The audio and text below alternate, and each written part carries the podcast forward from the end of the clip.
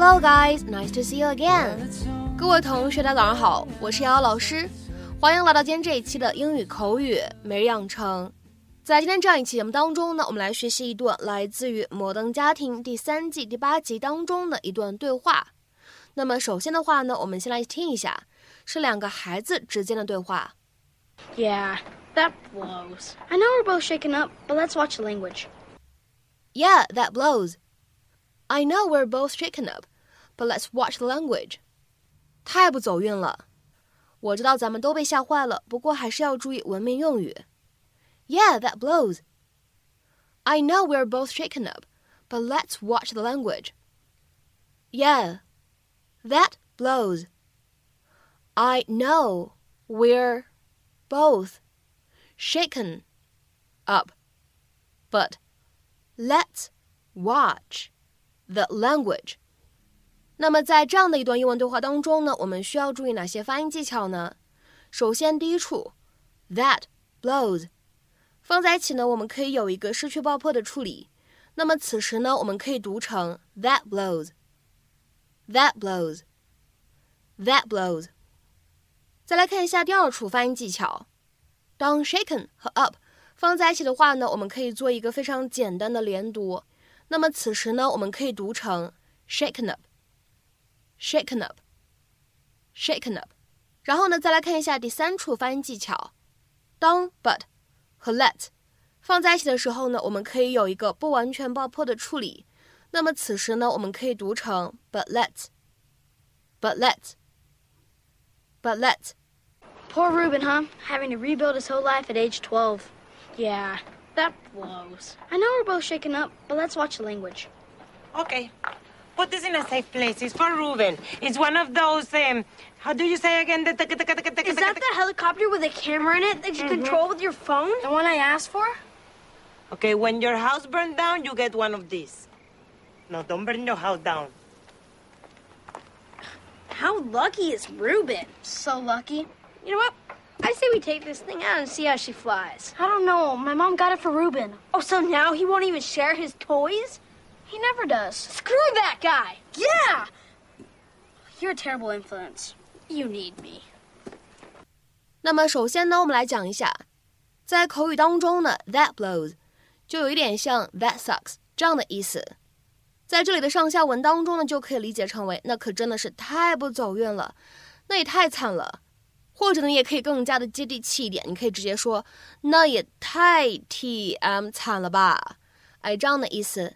那么今天的话呢，在节目当中，我们重点讲解一下这样的一个短语，叫做 be shaken up。be shaken up 这个短语什么样的意思呢？被摇晃吗？我们来看一下它所对应的英文解释：If you are shaken up or shook up by an unpleasant experience, it makes you feel shocked and upset and unable to think calmly or clearly。其实呢，这样一个短语它指的意思是一次不愉快的经历。让你感觉到非常的震惊、难过，以至于你都不能够冷静或者头脑清楚的进行思考。那么下面呢，我们来看几个例子。第一个，The jockey was shaken up when he was thrown twice from his horse yesterday。 昨天那位骑士两次从马背上摔下来，他都被摔懵了。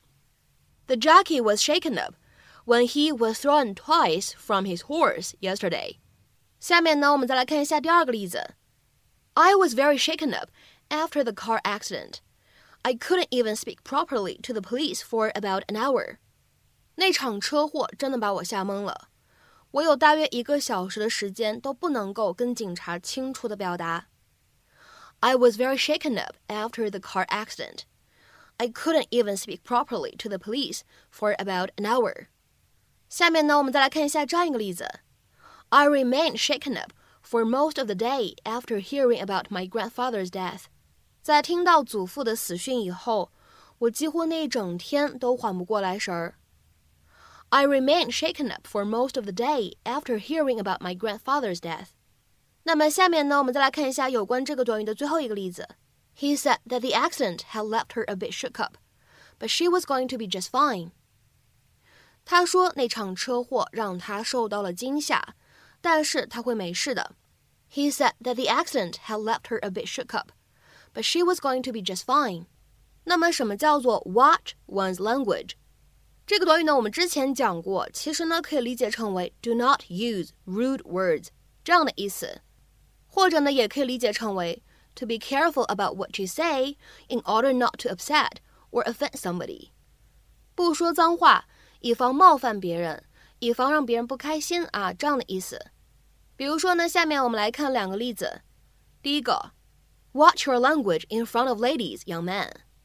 小伙子。或者你也可以翻译成年轻人，在女士们面前说话注意点。Watch your language in front of ladies, young man。那么下面呢，我们来看一下最后这个例子。You mind your language, young lady, or you'll be grounded for the weekend。年轻的女士，你说话注意点，否则你将会被禁足整个周末。You mind your language, young lady, or you'll be grounded for the weekend。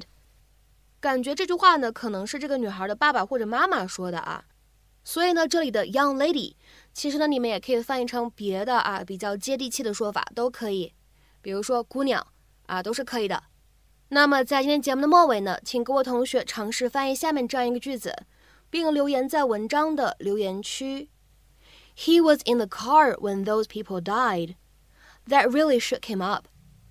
He was in the car when those people died. That really shook him up。那么这样一段话应该如何去理解和翻译呢？期待各位同学的踊跃发言。我们今天这期节目的分享呢，就先到这里。提前呢，预祝各位同学端午节安康。我们下周节目再会，See you。